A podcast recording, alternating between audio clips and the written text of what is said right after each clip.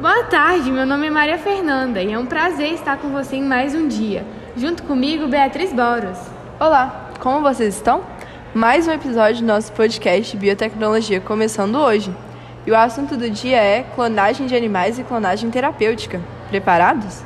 Mais que pronta! O episódio de hoje é especial porque vamos encerrar a nossa disciplina letiva de biotecnologia.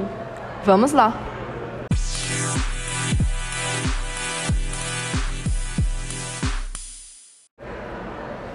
Será falado sobre a clonagem de animais e clonagem terapêutica.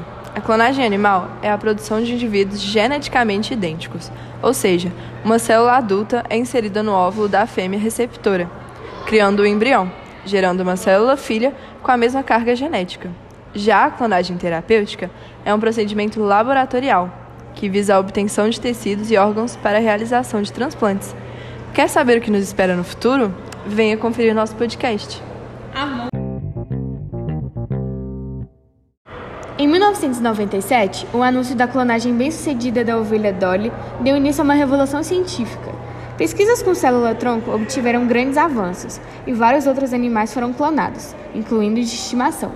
25 anos atrás, uma ovelha chamada Dolly foi apresentada ao mundo como o primeiro mamífero clonado, a partir de uma célula somática adulta. O experimento explodiu nos noticiários em todo o mundo em fevereiro de 1997. Ele mudou o mundo da pesquisa com células-tronco. Dolly foi clonada a partir de uma célula extraída da glândula mamária de outra ovelha. Ela nasceu em julho de 1996, com o rosto branco, um claro sinal de que havia sido clonada, porque se fosse parente da ovelha que a deu à luz, Dolly teria o rosto preto. Ela foi o único filhote de ovelha a nascer vivo em um total de 277 embriões clonados. Ela ainda deu à luz a seis bebês antes de morrer de doença pulmonar aos seis anos de idade.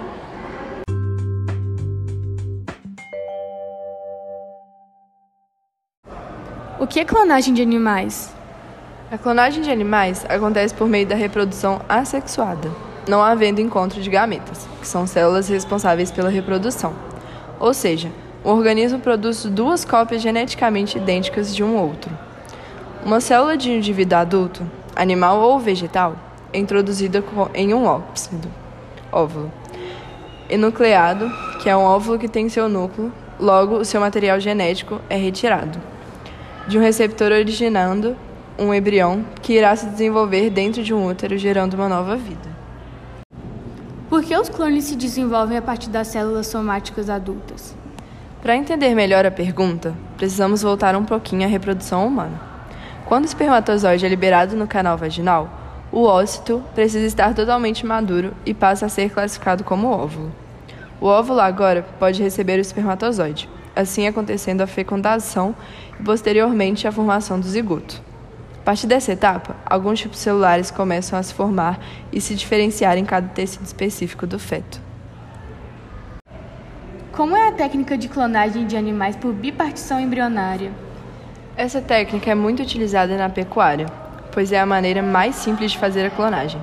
Células embrionárias produzem organismos com cargas genéticas idênticas, mas que são diferentes de qualquer outra existente, como o que ocorre de forma natural com os gêmeos univitelinos, que são provenientes de um mesmo óvulo e do mesmo espermatozoide.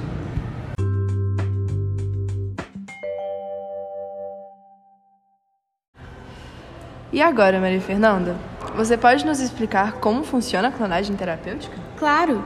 A clonagem terapêutica é um procedimento laboratorial extremamente revolucionário que visa a obtenção de tecidos e órgãos para a realização de transplantes, através de reprodução assexuada. Como a própria nomenclatura já induz, a clonagem terapêutica tem como objetivo a cura, ou pelo menos a melhoria na saúde e qualidade de vida de pessoas portadoras de alguma anomalia. Para atingir o objetivo dessa técnica, os cientistas utilizam um procedimento denominado transferência nuclear, que consiste na transferência de núcleo de uma célula somática originada, em regra, de um embrião para um óvulo previamente enucleado, e nos últimos anos buscam constantemente a produção de células-tronco. Estas têm capacidade de originar qualquer tecido, mesmo já tendo sofrido o processo de diferenciação, pois foi descoberto, através da experiência que produziu a ovelha Dolly, que uma célula somática poderá ser reprogramada ao estágio inicial e voltará a ser totipotente quando submetida ao procedimento de transferência nuclear. Isso, provavelmente, ocorre porque o óvulo possui mecanismos ainda desconhecidos para reprogramar o DNA, de modo a tornar todos os seus genes novamente ativos, que ocorre no processo normal de fertilização.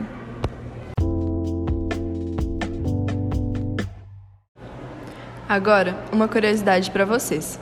Eu vou falar dos animais clonados no Brasil.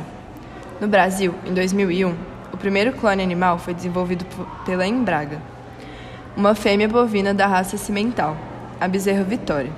Esse foi considerado um estudo pioneiro na área e, a partir daí, vários outros animais também foram clonados. Posteriormente, em 2003, nasceu a Porã e o Potira, dois animais de raça holandesa junqueira comprovando um excelente potencial reprodutivo. No Brasil, restavam menos de 100 animais da raça, ou seja, encontravam-se em altíssimos riscos de extinção. Com os avanços dessa tecnologia, mais indivíduos foram nascendo a cada ano. Atualmente, existem duas formas de realizar a clonagem de animais: através da transferência nuclear e pela técnica de, de bipartição embrionária. Muito obrigada pela companhia e nos vemos no próximo episódio. Não se esqueçam de inscrever, avaliar o programa, deixar comentários ou compartilhar nas redes sociais.